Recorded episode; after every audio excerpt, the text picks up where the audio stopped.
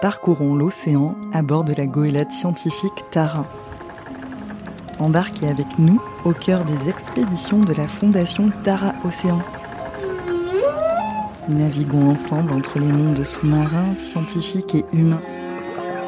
Une expérience à vivre avec ses écouteurs pour une immersion inspirante à la surface et à 20 milieux sous les mers. Bienvenue dans Un hublot sur l'océan, le podcast de Tara. Nous sommes dans un endroit qui est euh, un peu particulier. Le bateau Tara, et là aujourd'hui nous sommes dehors à la proue du navire. Bah oui, oui, c'est, c'est bien la première fois de ma vie que je fais une interview à la proue d'un navire euh, sous le vent. Je m'appelle Wilfried Sondé, je suis écrivain et je me trouve euh, là en immersion dans le cadre de la mission scientifique Tara, microbiome au large du désert d'Atacama. Et vous perdez votre casquette avec le vent qui souffle très fort. Comment vous nous parleriez du plancton alors je vous parlerai d'Heliosphera qui est une élégante radiolaire sphérique. C'est un peu comme une planète argent qui a de la dentelle translucide autour d'elle et qui doit, pour survivre, être d'entrer en symbiose avec une micro-algue, donc du règne végétal, comme si ça se mariait. Et j'adore ça, voilà, c'est deux êtres fondamentalement différents qui doivent se trouver pour vivre et vivre plus longtemps. C'est euh, au travers de ce couple euh, complètement improbable que j'ai envie de partager mon expérience du plancton. C'est beau quand même, non? Et elle, elle s'appelle Xantel. En fait, c'est deux filles, Heliosphera et Xantel. Fantastique. Alors, quand on est écrivain, comment atterrit-on sur un navire qui a pour euh, objectif une étude océanographique? En fait, c'est une idée euh, qui a été mise en place par euh, mon acolyte Stéphane Durand, qui est l'éditeur de, la collection Monde Sauvage chez Actes Sud. On voulait créer des ponts entre les scientifiques et les écrivains en imaginant d'envoyer des écrivains en immersion auprès des scientifiques lors de missions.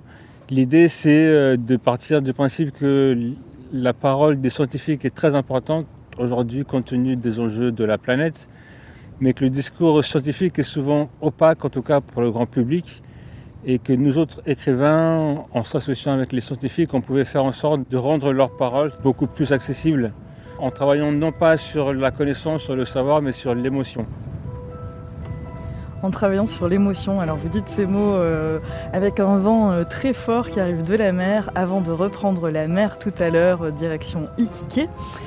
Est-ce que vous pouvez nous parler un peu de votre expérience? Ça fait un mois que vous êtes sur ce voilier. Qu'en retirez-vous? L'expérience sur le voilier est très intéressante. C'est avant tout une expérience humaine puisque ce sont des conditions de vie que je ne connaissais pas hein, sur un voilier. On est nombreux dans un espace assez réduit, mais bon, quand même, on a, on a de l'espace. Il faut s'accoutumer à, la vie sur un bateau qui demande beaucoup d'investissement et de ressources sociales, hein, parce qu'il faut, c'est des gens que je ne connaissais pas. Qui ont des métiers que je ne connaissais pas, donc il faut, euh, il faut s'habituer à tout cela. Mais c'est très instructif parce que je suis donc avec les scientifiques du matin au soir, donc j'ai l'occasion, le loisir de leur poser des questions. J'apprends énormément sur le plancton, sur euh, l'océan en général, le Pacifique en particulier, sur les différentes couches, les strates qu'il y a dans l'océan. C'est ce qu'ils appellent la colonne d'eau qui va de la surface jusque parfois à 5000, 6000 mètres aussi sur la topologie euh, des côtes et des espaces qui sont au large des côtes. J'ai fait des progrès dans ce domaine-là. J'ai pu écrire, hein, j'ai écrit, euh, pu écrire pendant le temps que je suis là. J'ai même pu faire l'expérience de soumettre un peu ce que j'avais écrit euh, aux scientifiques et aux marins. Malgré un ultime sursaut, Xantel se décrocha de son partenaire. La cellule qui constituait le reste de l'air expulsa des molécules de carbone pour la dernière fois et exténuée. C'est ça de se mouvoir.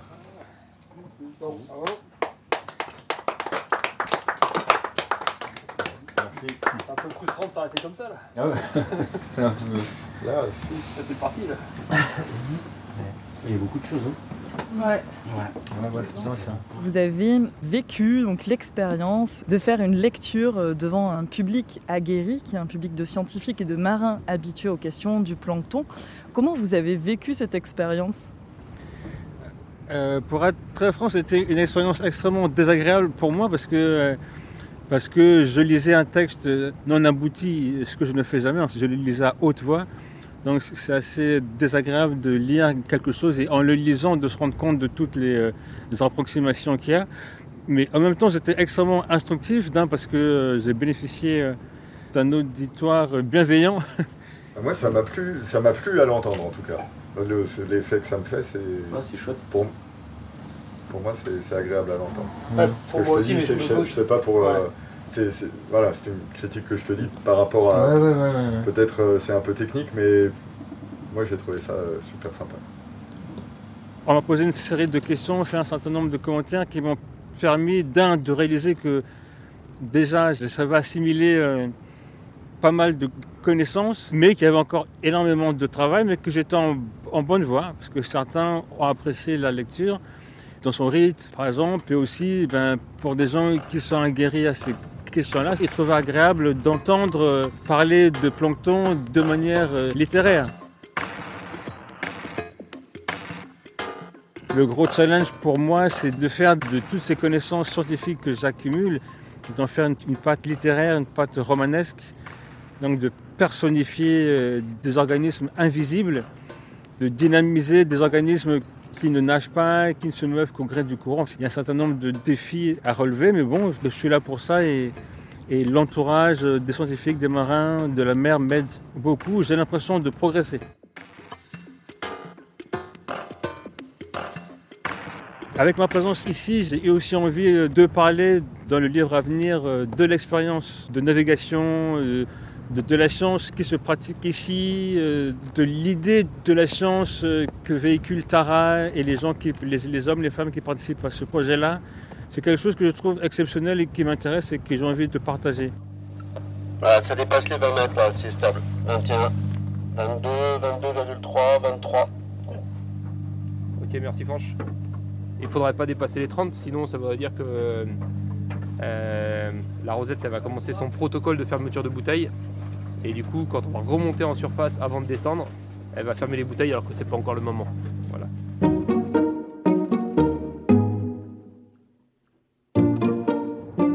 Alors je suis en train de, moudre du café. hein. Parmi euh, les, tâches très importantes que je dois remplir sur le, sur le Tara, je, je voilà, celui qui doit moudre le café tous les 3-4 jours.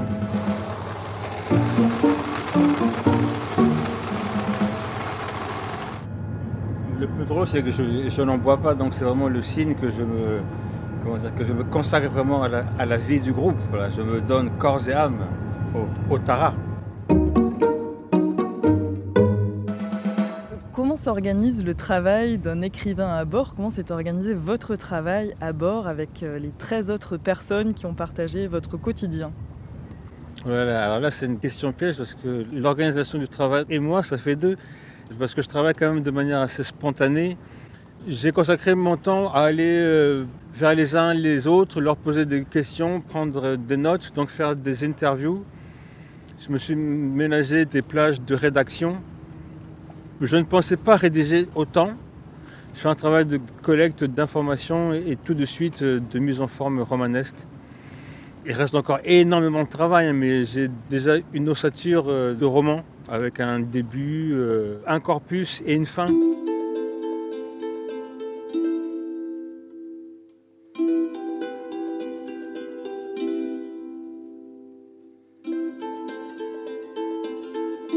J'ai découvert en montant sur le bateau que dans les phases de navigation, tout le monde était assigné à ce qu'on appelle les cartes. Il faut une présence euh, constante la nuit. L'idée, c'est de surveiller euh, ben, à trébord, à devant, derrière, qu'il n'y ait pas un bateau que le radar n'ait pas vu ou qu'il n'y pas une avarie sur le bateau. Ce sont des heures que j'ai passées, moi, à scruter le ciel, à scruter la mer. Et c'est devenu un, un rituel très important. J'appelle ça euh, de la méditation active. Voilà, puisque je suis en veille, donc c'est l'essence en alerte, mais en même temps c'est très très propice euh, à la réflexion et c'est dans ces moments-là surtout que j'ai pu gagner du temps dans le sens où j'ai conçu euh, l'organisation générale du texte et c'est très propice aussi à l'inspiration parce que le regard se fixe sur la mer mais les pensées elles voguent, euh, voyagent. Et j'ai même prolongé certains quarts euh, au grand étonnement des marins qui sont toujours contents d'aller se coucher alors que moi non je, prolongeais voilà pour bah, pour avancer dans mon travail, profiter de l'expérience, parce que c'est pas tous les jours que je suis sur le pont d'un bateau en plein Pacifique la nuit. Voilà, j'ai pu enfin voir par exemple la, croix du Sud, hein, que dans l'hémisphère nord on ne voit jamais. Et aussi cette sensation de vent, euh, voilà, d'ivresse du vent, euh, de la fraîcheur, c'est vivifiant.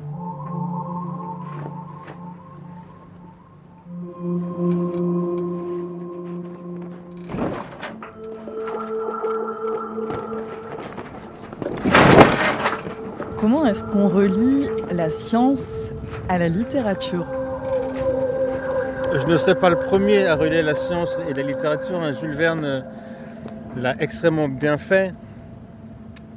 En ce qui me concerne, c'est un vrai pari.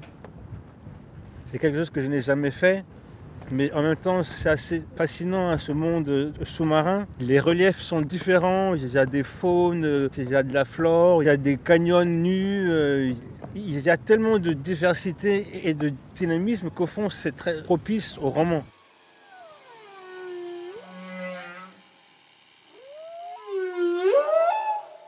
Tous les éléments sont là pour faire euh, un roman d'aventure euh, avec du dynamisme. Je me demande d'ailleurs pourquoi ça ne se fait pas plus, parce qu'on n'a pas besoin d'aller dans l'espace pour trouver euh, de la diversité qu'on a euh, sous nos, pas sous nos pieds, mais sous nos vagues.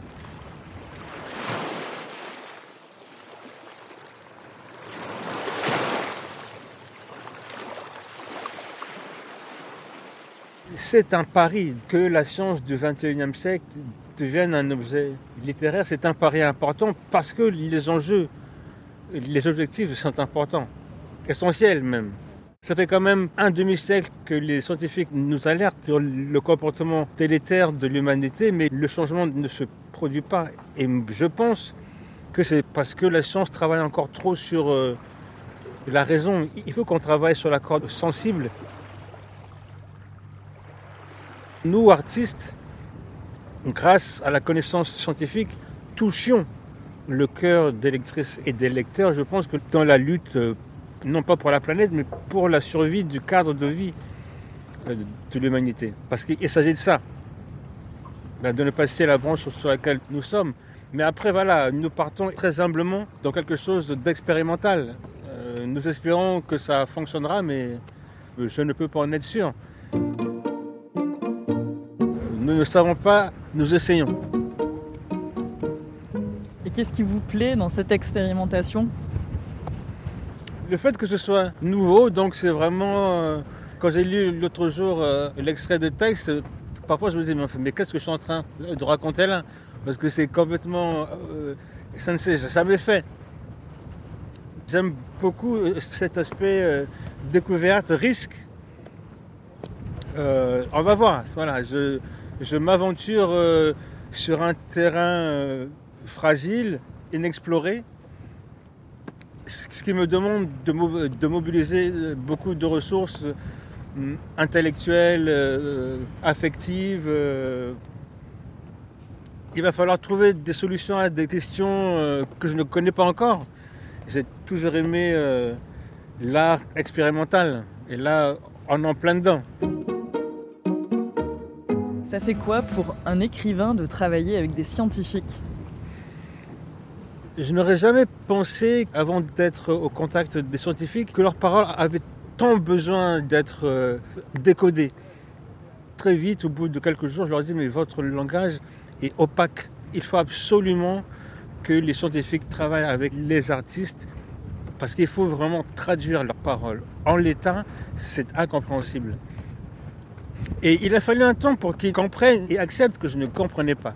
Et ça, à partir de là où les échanges sont devenus beaucoup plus constructif, mais où cette conviction qu'il faut absolument multiplier ce genre d'expérience, d'un pour que les scientifiques se rendent compte que leur discours est incompréhensible, sauf pour euh, d'autres scientifiques, et que euh, nous apprenions, nous, à les comprendre et à transmettre leur euh, message. Nous reste 10 jours de navigation avant d'arriver à Iquique au nord du Chili. Que va-t-il se passer ensuite pour votre projet euh, qui est né à bord de Tara? Bon, j'ai encore euh, un certain nombre d'interviews à faire avec des scientifiques et des marins. Je prendrai ensuite le temps euh, de digérer ça et de passer vraiment à la phase active de rédaction. Et je vais profiter hein, de toutes ces minutes passées en mer.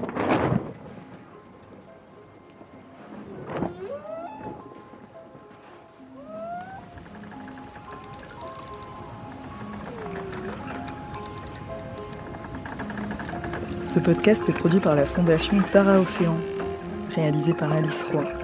Pour ne rien perdre de nos histoires, vous pouvez vous abonner au fil de podcast, un hublot sur l'océan. À bientôt!